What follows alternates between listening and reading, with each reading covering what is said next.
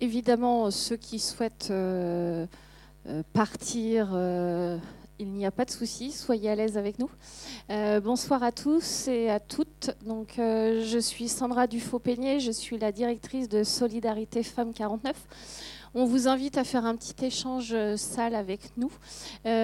pour resituer rapidement, Solidarité Femmes 49, référente départementale violence au sein du couple, violence conjugale, violence au, au sein des relations amoureuses, euh, plein de terminologie. Euh, nous intervenons sur l'ensemble du département autour de l'écoute, l'accueil, l'accompagnement et l'hébergement des femmes.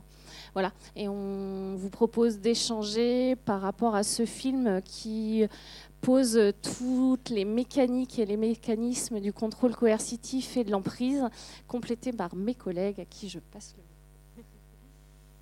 Bonsoir, Clémentine, euh, conseillère conjugale au planning familial 49. Euh, euh, notre association intervient plus spécifiquement sur les questions de sexualité de manière large et les questions de violence sexiste et sexuelle, sur Angers principalement, mais sur nos actions collectives sur tout le département ainsi que nos formations, et avec une permanence à Saumur.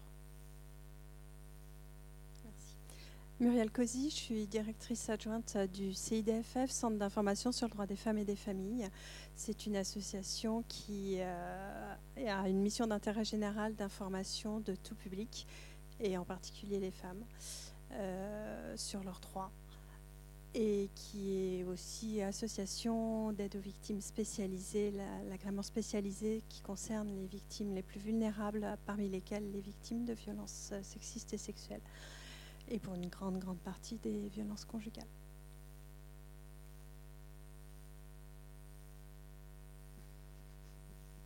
Ça va être la première réaction, le premier commentaire ou la première question euh, qui va permettre à chacun et chacune d'oser prendre la parole. Voilà, donc euh, Nolven euh, est avec un micro et peut circuler à la, à la demande. Voilà,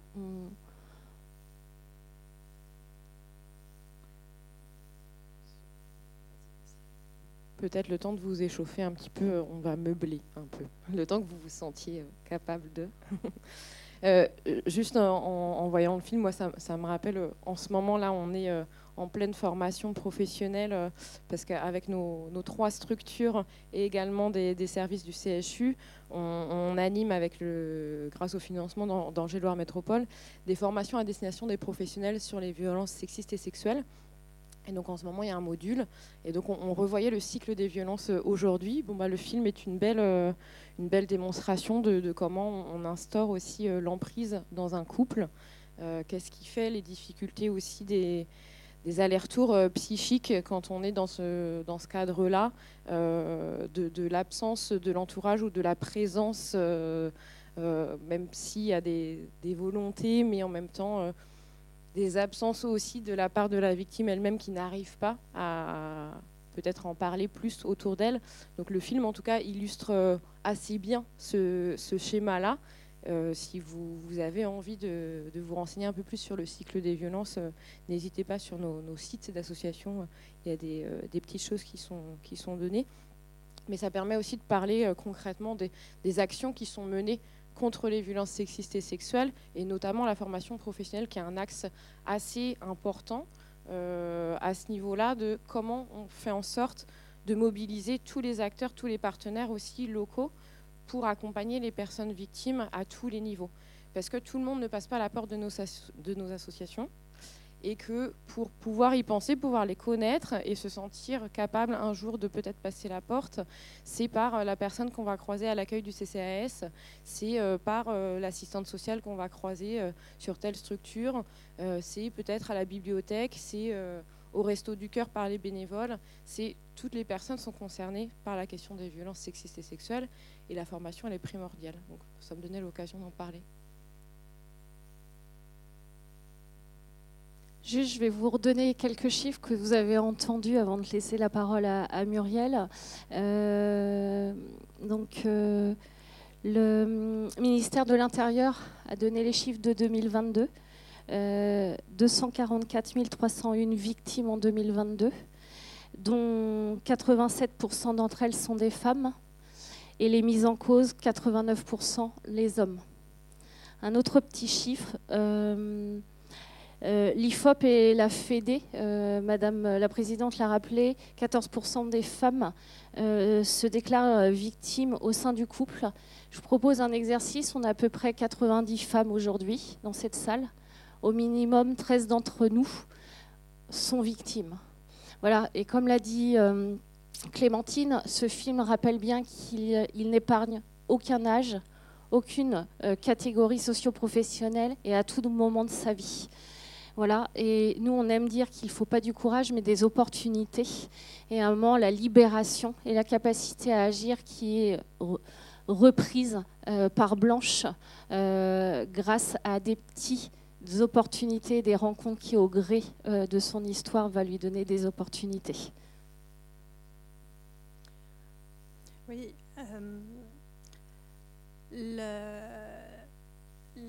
L'intérêt des formations ou des sensibilisations et, du fait de parler du phénomène, du mécanisme des, violences au sein du couple, c'est qu'on peut tous être euh, à la place, dans, le film, c'est le médecin qui, qui, va nommer quelque, à peine d'ailleurs, mais qui va détecter et qui va euh, le dire. Il y a eu plein de personnes autour euh, de Blanche qui ont vu des choses qui n'étaient pas normales, entre guillemets, si on peut parler de normalité, mais qui n'étaient pas acceptables, qui n'étaient pas tolérables, qui, qui justifiaient d'un dysfonctionnement. Et qui n'ont pas su quoi dire, qui n'ont pas su le dire. Et c'est aussi en tant que citoyen euh, qu'on est là. Et euh, on a tous un jour à être un révélateur pour quelqu'un d'autre. Et c'est moi, si j'ai un message ce soir, ce sera ça. Euh, l'attention à ce qui peut se passer pour autrui, ne pas avoir peur de poser une question. Quelqu'un qui n'est pas victime ne prendra pas mal le fait qu'on demande si tout va bien ou s'il y a un problème. Quelqu'un qui est victime, ce sera peut-être une bouée de secours. Et c'est vraiment à ça que, euh, que je voudrais m'attacher, parce que la révélation, elle est difficile, elle est longue, tout le film est dessus, hein. Toute cette histoire pendant 1h40, c'est ça. Et c'est un résumé. Euh, cette révélation, elle se fait que s'il y a une qualité d'écoute en face s'il y a une vraie disponibilité et surtout s'il y a une perche qui est tendue. Et on n'a pas besoin forcément d'être spécialiste. Après, on va orienter vers des spécialistes, mais on n'a pas besoin d'être spécialiste pour dire je suis là, je peux entendre et j'ai l'impression qu'il y a quelque chose qui ne va pas.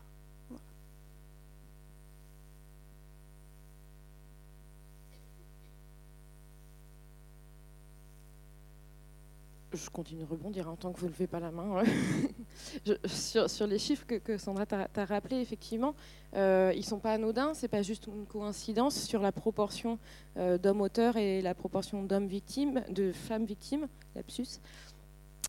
Euh, ça permet aussi de rappeler que ces violences, elles s'intègrent dans un système aussi c'est ce qu'on appelle le continuum des violences aussi, que ça s'est permis aussi parce qu'il y a un terreau euh, sexiste à la base et que ça s'intègre dans une société patriarcale, ces violences-là, et que si on s'en prend pas à un moment donné à la racine, on va pas y arriver parce qu'effectivement, tous les ans au 25 novembre, c'est l'occasion de rappeler l'ampleur de ces violences, le fait qu'elles soient inadmissibles, mais c'est toute l'année effectivement qu'on souhaite évidemment euh, lutter contre plus spécifiquement lutter globalement contre ce système-là qui permet ces violences-là.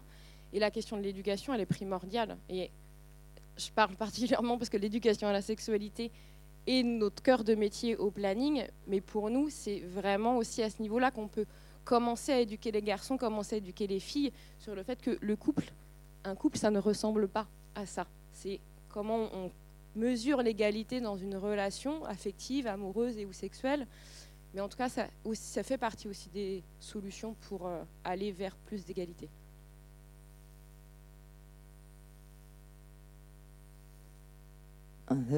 c'est bon.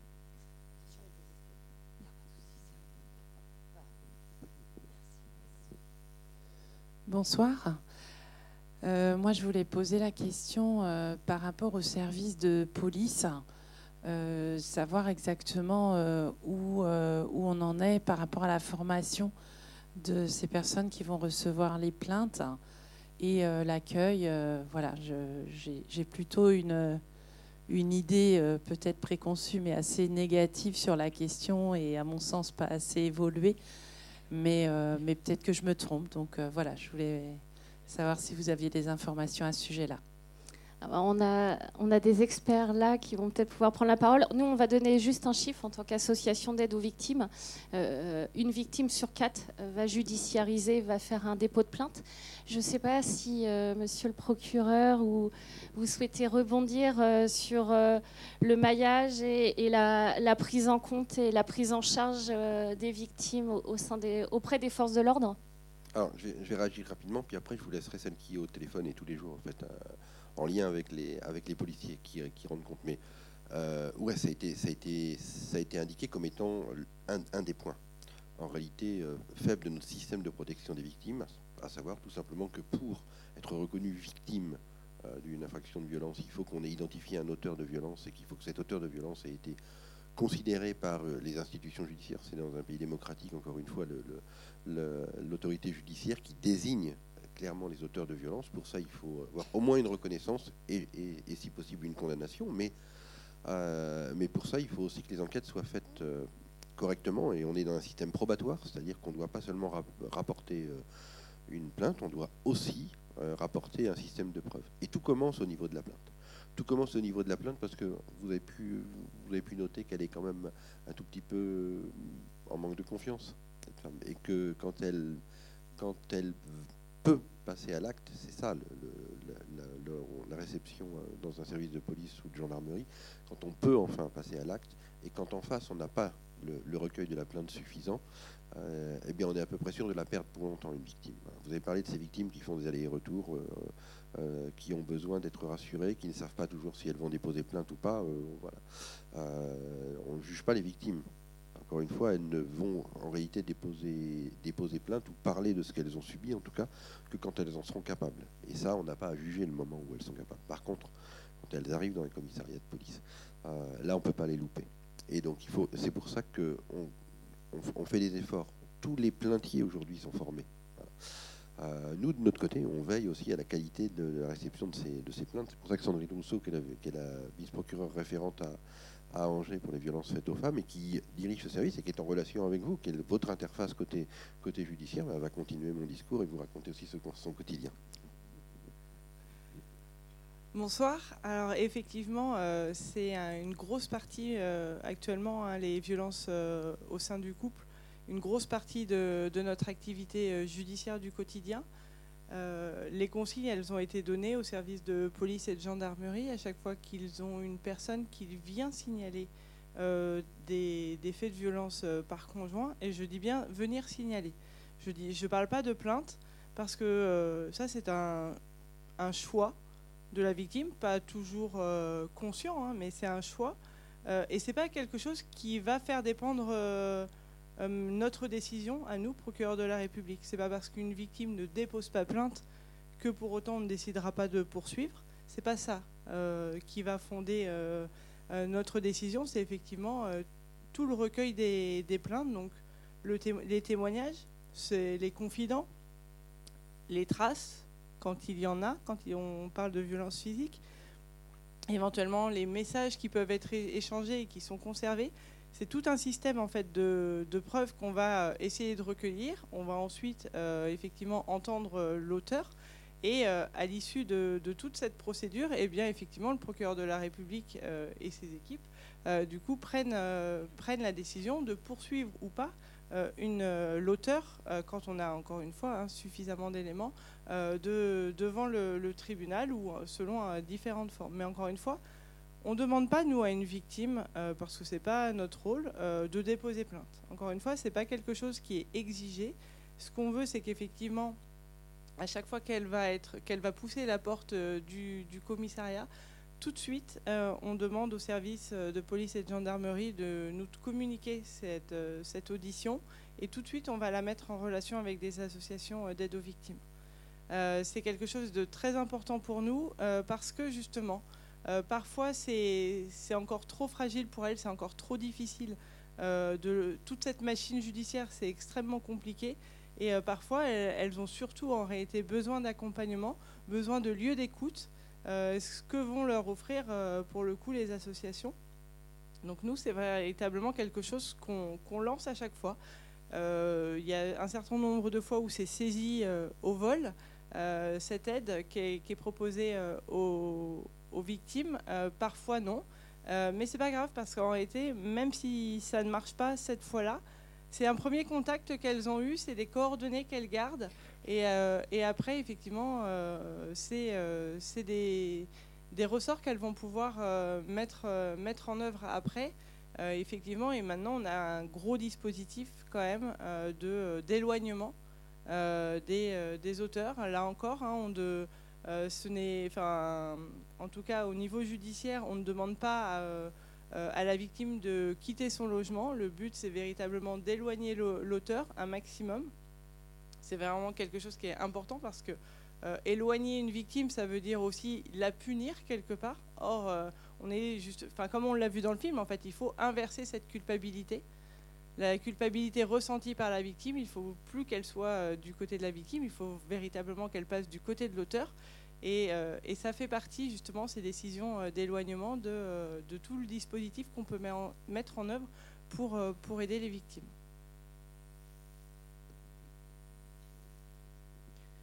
Oui, sur le rôle de, de nos associations et notamment au niveau du CIDFF, il y a une équipe de, trois juristes et une psychologue sur le service d'aide aux victimes. Et euh, un des rôles, c'est une des missions, je dirais, c'est euh, d'aider la, la, personne à penser globalement les différents faits dont elle a été victime. Il y aura l'audition lors de, de l'audition pots de plainte ou pas. Il y aura ça. Mais souvent, on a aussi des personnes qui nous disent Ah oui, mais j'ai pas dit ça. J'ai pas dit ça. Et il y a des choses qui reviennent, soit parce qu'il y a eu amnésie, soit parce que tout simplement, au bout d'un certain nombre d'heures, je pense qu'on ne peut plus penser à tout non plus. Et puis il y a surtout les violences sexuelles qui sont pas, euh, enfin qui sont plus difficilement abordées, en tout cas lors premier, euh, d'une première audition.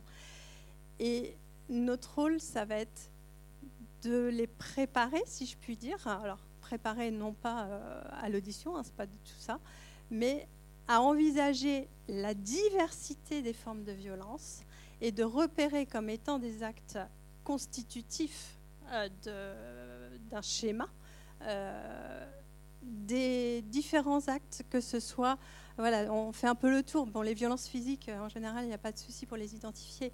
Violences psychologiques, c'est un petit peu plus compliqué. Il y a les mots, les insultes, elles sont identifiables facilement. Maintenant, les rabaissements, les décrédibilisations, euh, je ne vais pas rentrer dans tous les détails, mais c'est plus compliqué parce que ce qu'elle nous dit, c'est mais, mais moi, je ne suis pas battue. Oui, elle n'est pas battue, effectivement. Et c'est là où le travail de euh, prise de conscience, il est, euh, il est important, il est long. Et puis, il y a les éléments économiques, il y a les éléments numériques. Là, dans le film, il n'en est pas question, mais on a quand même un certain nombre de personnes qui sont complètement suivies sur leur téléphone portable. Donc, tout ça, c'est des choses auxquelles euh, il faut penser. Euh, et, on est pour, euh, pour ça aussi, quoi. C'est rassembler les choses. Après, il y aura l'enquête. Juste avant une question pour répondre. Euh, par rapport à la relation avec les forces de l'ordre, nous, Solidarité Femmes 49, association d'aide aux victimes, on a une convention de partenariat avec le groupement départemental de gendarmerie pour voir ensemble comment on peut euh, euh, prendre en compte les, victimes sur différents enjeux, dont la formation. Et puis, deuxième chose, à la différence des tribunaux, nous, on considère toute femme qui se déclare violentée victime de notre point de vue. Et Solidarité Femmes 49 fait de l'accompagnement au dépôt de plainte, fait de l'accompagnement euh, vers l'unité médico-légale, peut mettre en contact euh, euh, avec les avocats et on fait l'accompagnement à la judiciarisation. Mais il faut savoir que ce n'est pas le seul moyen d'accompagner et de se réparer en tant que victime de violence. Voilà.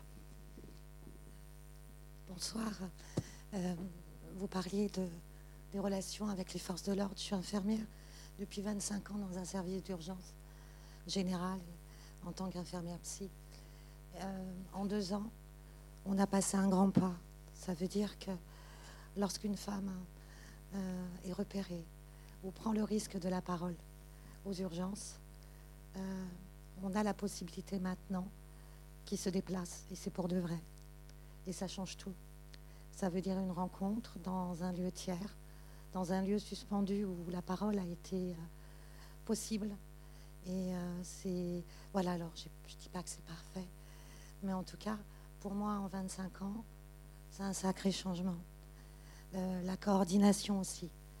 Quand la personne a été en garde à vue, se coordonner entre la sortie d'une hospitalisation et la sortie d'une garde à vue pour qu'il y ait justement soit l'éloignement ou la protection qui continue. Et ça, je ne l'avais pas vu en 25 ans. Je le vois maintenant. Donc il y a, vraiment quelque chose qui est, en marche. On espère juste que ça ne s'arrête pas et que les moyens soient donnés. Euh, je suis dans une petite ville par rapport à Angers. Euh, il faut du monde, il faut du personnel. Parce que se déplacer, ça veut dire que c'est deux personnes euh, pour les forces de l'ordre.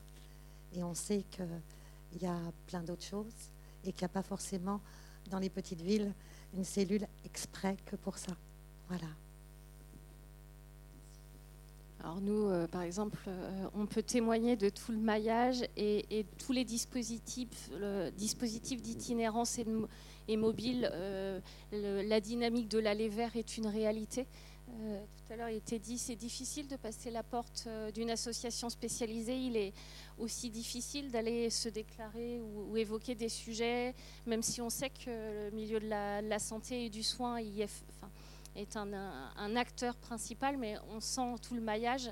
Et nous, on a des financements de dispositifs. Euh, on a nos collègues ici, par exemple, sur un dispositif d'équipe mobile pour essayer de faire le lien et garantir à chacune des femmes euh, victime d'avoir sa solution et de construire euh, son parcours de sortie. Merci de souligner la question des moyens, parce que comme, euh, partout, hein, c'est le nerf de la guerre. Et, autant, effectivement, c'est important de souligner les, évolutions, les grandes évolutions qu'il y a eu depuis des années. on peut aussi noter hein, qu'il y a eu une augmentation des moyens depuis quelques années. Mais c'est tout de suite à, nuancer, parce que nos associations elles sont aussi là pour ça, pour euh, rappeler que tout ne va pas encore bien, et que si les moyens ont, augmenté euh, au niveau national, le nombre de victimes euh, déclarées aussi. alors c'est grâce aussi au mouvement MeToo, hein, quand même, d'il y a quelques années, qu'il y a eu plus de déclarations de victimes, et donc le nombre a augmenté, ce qui fait que le moyen par victime, finalement, a baissé. Donc, euh, si, je, pourtant, je ne suis pas très forte en mathématiques, mais il suffit de pas grand-chose pour comprendre ce, principe-là.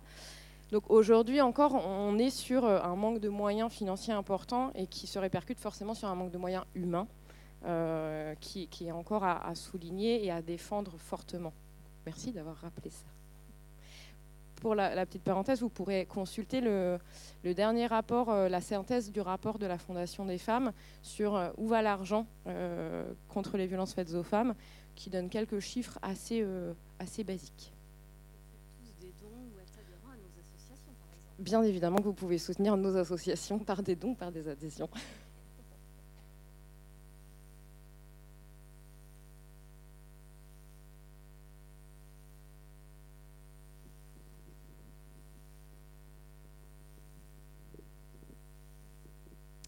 Euh, bonsoir. du coup, vous avez, euh, et Clémentine, tu l'as bien décrit, euh, le, mécanisme et le cycle des violences.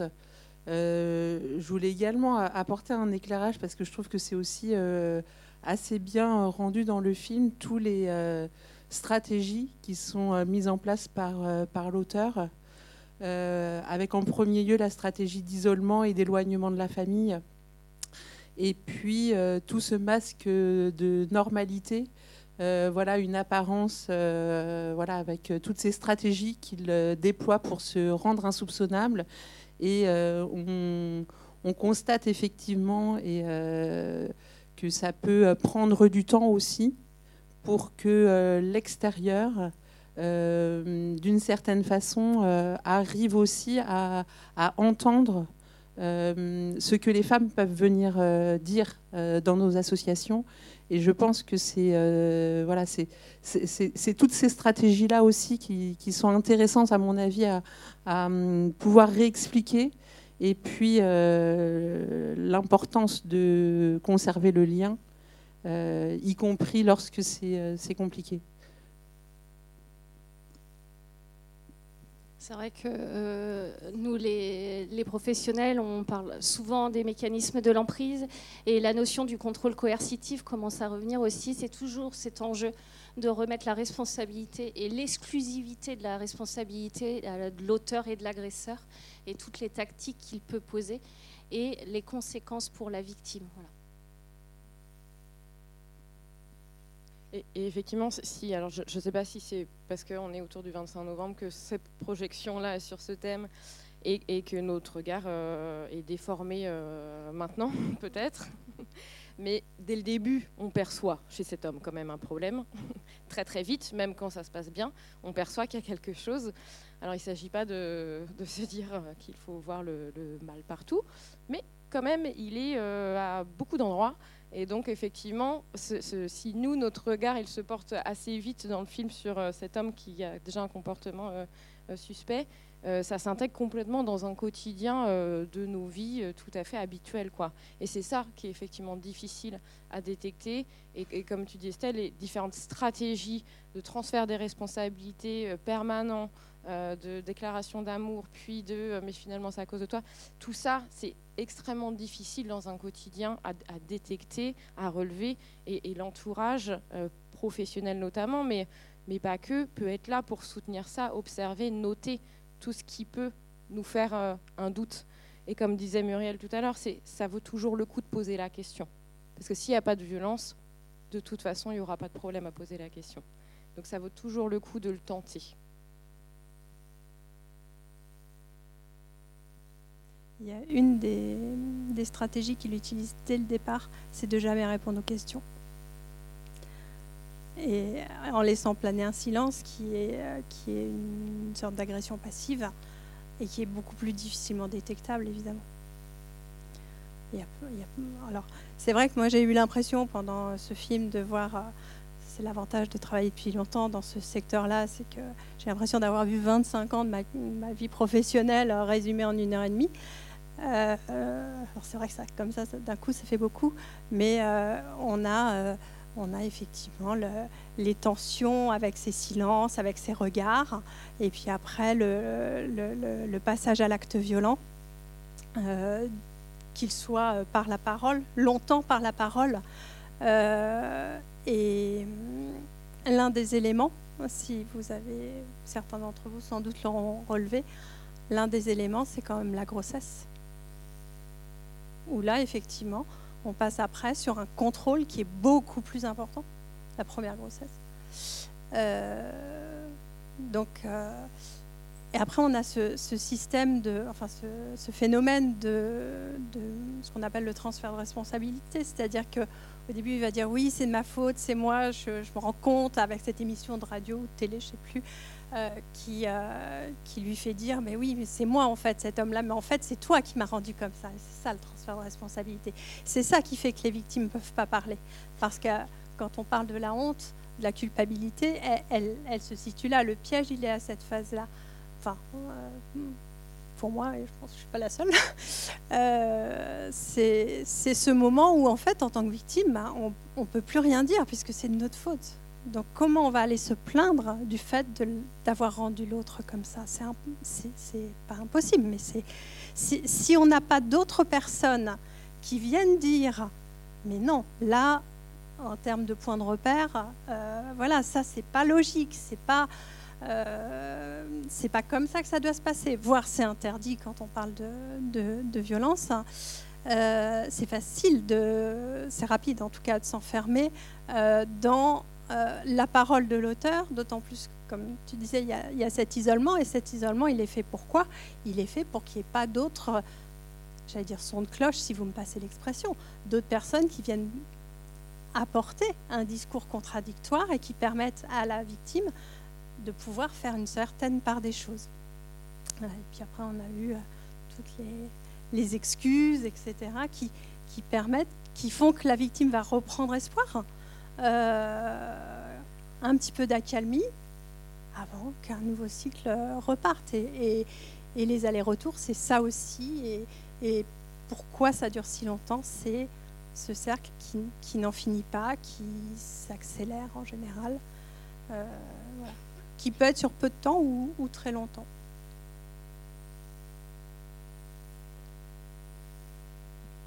Et parce qu'il est, c'est, toujours important de, le rappeler euh, à, chaque fois. Dans le film, il y a des violences physiques. Les violences physiques ne sont pas présentes vraiment systématiquement dans les violences au sein du couple.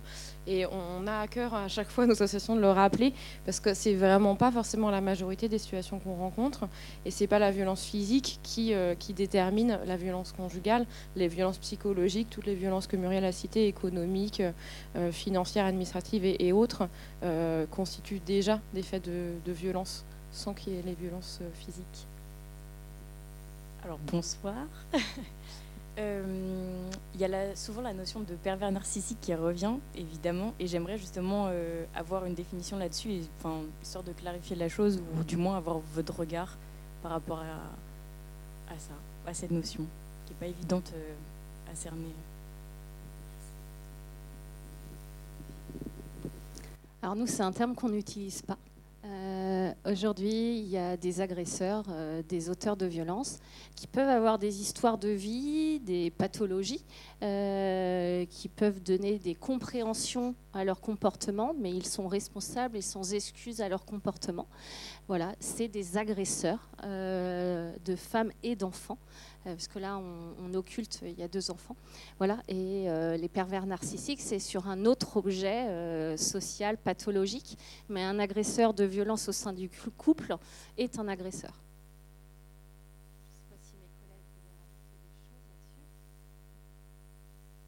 De notre côté, on se garderait bien de mettre un diagnostic sur les personnes, étant donné que ce n'est pas notre travail, et qu'effectivement, ça répond à un diagnostic euh, psychiatrique euh, bien particulier. Donc, euh, on ne se prononce pas là-dessus. Par contre, juste, c'est intéressant de montrer que depuis quelques années, c'est un, mot qu'on a, beaucoup, beaucoup entendu parler en parlant des violences conjugales. Et le problème, c'est que ça a effacé tout un aspect des violences, et notamment l'aspect systémique de ces violences sexistes et sexuelles comme je le disais tout à l'heure, s'intègre dans un système patriarcal. Et ça, ne faut pas l'oublier, que ça c'est lié aussi à, euh, une éducation, à un système qui permet ça, au-delà de pathologies particulières qui ne rentrent pas toujours en plus en compte. Donc nous, en tout cas, on se garde bien de poser ce diagnostic sur les gens. Et euh, je, même, euh, même position. Et je dirais, la question, c'est qu'est-ce que ça nous apporte à la limite? C'est-à-dire que soit il y a une responsabilité, soit il n'y en a pas pour des raisons euh, qui relèvent des experts. Mais euh, à part ça, si ce n'est à éventuellement euh, cacher une partie de, la responsabilité personnelle. Oui, bonsoir. moi, je voulais potentiellement évoquer les enfants et euh, j'étais plutôt étonnée de, de voir qu'il euh, y avait euh, cette, dans le film en tout cas, cet agresseur qui semblait pouvoir donner une, être père de famille de façon assez bienveillante la journée en tout cas, même si on voit que les enfants la nuit entendent des choses. Donc, mais du coup, Qu'est-ce que vous pouvez voir, vous, euh, euh, par rapport aux enfants que vous pouvez accompagner ou rencontrer euh, Voilà. Et puis, voilà l'idée derrière. Est-ce qu'on peut être un bon père? Voilà. Alors, pour notre part,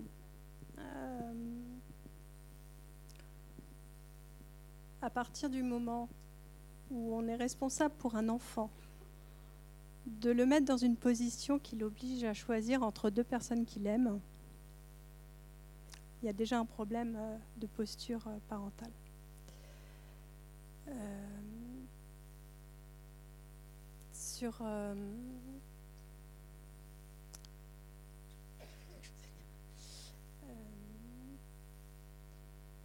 la, question des deux choses. Euh, oui, effectivement, il peut avoir une apparence tout à fait adaptée en tant que père, parce que ça va lui permettre d'avoir de mettre un certain nombre de personnes de son côté. Et je suis sûre qu'il est parfait à l'école, cet homme-là. En plus, il va chercher les enfants quand madame n'y va pas. Parce qu'en plus, elle fait des choses que la morale réprouve, entre guillemets, parce qu'on en est là. Euh, donc, il est en train de mettre des points de côté, si je puis dire, en cas aussi, un jour de séparation. C'est-à-dire que là, ce qu'on ne voit pas, c'est les mesures du juge aux affaires familiales derrière. Voilà. On ne sait pas ce qui va se passer, le film ne le dit pas. Mais ce qui est sûr, c'est qu'effectivement, comme dit l'avocat, il y aura une guerre. Et cette, euh, ce comportement de bon père, c'est aussi mettre les enfants de son côté, y compris contre la mère. Les endives au jambon, c'est de la décrédibilisation de la position de la mère.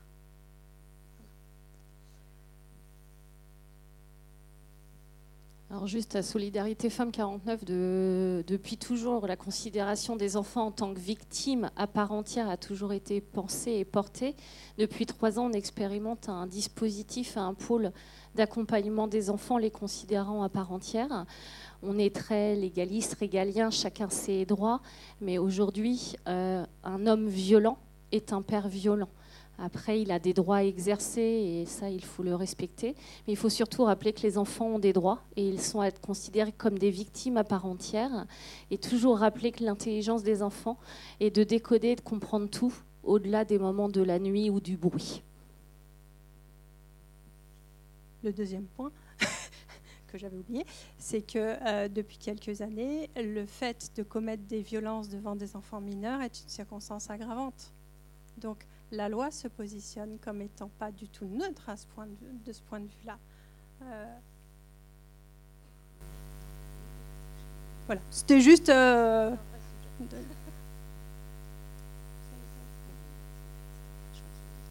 Bonsoir. Euh, en médecine générale, on a souvent des patients qui viennent nous voir avec des, qui nous disent des choses qui ne sont pas tout le temps claires, qui nous parlent à demi-mot, souvent des patients très jeunes aussi. Et je voulais savoir, dans le cadre de violences intrafamiliales, à quel moment on doit rédiger une, information préoccupante en fait? C'est quoi le, cut-off dans la, violence, dans ce qu'on peut ressentir, euh, qui doit nous faire rédiger une information préoccupante Monsieur le procureur, la, Mais c'est une vraie, vraie question. Euh, oui, d'abord, il, y, a une réponse de bon sens. Euh, souvent, on sait ou on ne sait pas. Euh, mais quand on commence à se poser les questions, c'est qu'on commence à savoir. Souvent. Ça, c'est un, un premier point. et, c'est vrai que pour parler du, signalement, en réalité, notre, notre difficulté, elle tient justement au fait qu'on a beaucoup de gens qui pensent savoir, mais qui, ne le disent pas. Et ce qui explique que plus on, fait, de, plus on fait de la formation, plus on se rend compte que on, a, on, arrive à avoir de plus en plus de dossiers. C'est pas qu'on a de plus en plus de violences intrafamiliales, c'est qu'on a de plus en plus de révélations des violences intrafamiliales. Ça, on en est à peu près persuadé, je crois toute l'équipe, quand on en parle, euh, que beaucoup de dossiers en seraient passés à côté il y a quelques années. Donc on a, on une bien meilleure qualité, mais vous le savez parce qu'on travaille ensemble et qu'on contribue aussi à améliorer euh, euh, dans les formations, dans les échanges, dans la, diffusion de l'information auprès des, des, victimes potentielles. Alors pour les médecins généralistes, forcément, ils ne doutent pas. Euh, parce qu'on a une convention avec l'hôpital, euh, pas seulement avec l'hôpital, pas avec le CHU, hein, ce, qui a été dit tout à l'heure, avec le GHT, le groupement des hôpitaux du territoire. Euh, ce qui explique que les dispositifs qu'on essaie de mettre en place à Angers, on essaie aussi de les mettre en place, alors souvent avec des moyens qui sont peut-être un peu plus compliqués, à, Saumur et à Cholet. Et puis, et puis on essaie de diffuser des informations sur les hôpitaux, ce qu'on appelle périphériques, Ancenis, Château-Gontier, Châteaubriand, La Flèche. Euh, histoire d'avoir un peu des, modes opératoires identiques, mais nos collègues du 53, du 72 et du 44 savent aussi très très bien faire ce genre de choses. Avec les médecins généralistes, on a signé une convention. On a signé une convention qui permet à un médecin de, savoir à qui il peut adresser une information quand il se trouve face à une situation de, de, ce type. Alors après, c'est encadré par la loi, hein, la, révélation des faits. C'est vrai que le médecin est tenu à un secret professionnel, qu'on connaît, qu'on appelle tous le secret médical, parce qu'il a ce versant particulier d'être un secret professionnel accordé à, un médecin, secret qui n'est pas censé protéger le, médecin, qui est destiné à protéger le patient. Et donc, euh, un médecin n'est jamais délivré de ce secret professionnel, sauf quand la loi le permet. la loi le permet quand on a des actes euh, qui mettent en danger la santé la sécurité d'un enfant. ça, c'est un premier point. S'agissant des femmes victimes de violences, c'est un peu plus compliqué, euh, parce que la, révélation des faits nécessite leur accord. comme c'est le, cas pour toutes les, personnes qui sont majeures. Euh, la règle, c'est qu'effectivement, on doit encore travailler avec les médecins pour essayer d'améliorer leur savoir-faire autour de ces, violences, pour justement faire en sorte que la victime qui a commencé à leur parler, il ne la lâche pas. Soit il l'oriente vers quelqu'un qui saura vont terminer euh, cette discussion, ça c'est une première chose, soit alors il apprend aussi à faire parler sa patiente, ça c'est aussi, euh, ça, c'est aussi quelque chose que l'on va faire. On vient de signer la convention il n'y a pas très longtemps, on l'a signé à à une euh, l'année dernière, je crois, au moment où vous étiez, vous étiez avec nous au tribunal. Euh, ça, commence tout juste. On a revu, j'ai revu le, président du conseil départemental de l'ordre des médecins il, y a peu et il dit qu'il a pour l'instant assez peu de remontées. Bah, ça veut dire qu'il faut qu'on apprenne à la faire vivre cette convention. Et puis nous, association d'aide aux victimes, on vous inviterait à prendre contact avec nous. On a une ligne d'écoute pour les professionnels et faire de la synthèse, de l'échange pour croiser les regards. Euh, au-delà d'une urgence immédiate, le fait de croiser les regards, euh, ça fait écho à nos collègues du centre hospitalier de Saumur que je remercie d'être venus euh, jusqu'à nous. Voilà, nous on est aussi là pour pouvoir échanger sur du doute, du repérage, de l'évaluation. voilà, et les associations spécialisées sont là aussi pour vous, les professionnels. Je vais juste me permettre de faire une toute petite pression peut-être avant de conclure, euh, qu'on on peut être amené aussi à signaler une personne euh, majeure en situation de vulnérabilité, ce qui en tout cas nous peut être euh, le cas pour des personnes en situation de, handicap, par exemple, l'exemple de vulnérabilité, mais il n'y a pas que cette vulnérabilité-là, mais donc ça peut aussi arriver. donc effectivement, en cas de doute, c'est bien d'appeler des associations pour avoir un conseil, pour en savoir plus. Et, et, comme il était dit, souvent quand on a un doute, c'est que on a peut-être déjà la réponse de l'inquiétude. Juste, je voulais vous proposer, effectivement, j'ai entendu le mot conclure, je pense qu'il serait. C'est passionnant et on pourrait y passer des heures euh, à entendre tout le monde, chacun. Euh, néanmoins, l'heure tourne. Et euh, je vais vous proposer, mesdames, déjà de vous remercier chacun et chacune pour votre participation. Et puis, je vais vous proposer de, de conclure avec l'angle que vous choisirez pour le faire.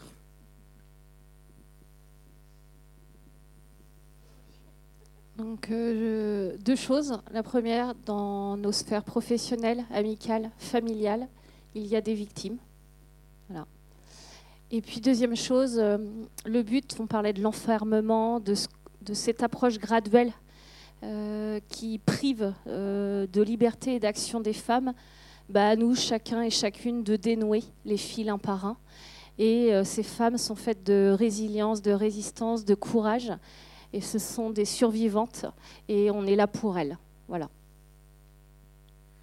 Moi, je vais simplement vous inviter à nous rejoindre samedi à 16h devant la mairie, car il y a une manifestation contre les violences sexistes et sexuelles, et que les luttes féministes, c'est les luttes qui font avancer la lutte contre les violences. Moi, je voudrais, euh, pour, euh, pour, conclure, euh, ne pas oublier, partager ça avec vous, ne pas oublier que si toutes les trois et beaucoup d'autres dans la salle, on est là, c'est parce qu'il y a des femmes qui ont parlé. Voilà, donc c'est un hommage à leur force, à leur résistance. Et dire à une victime qu'elle est forte, c'est aussi lui donner des moyens pour se battre.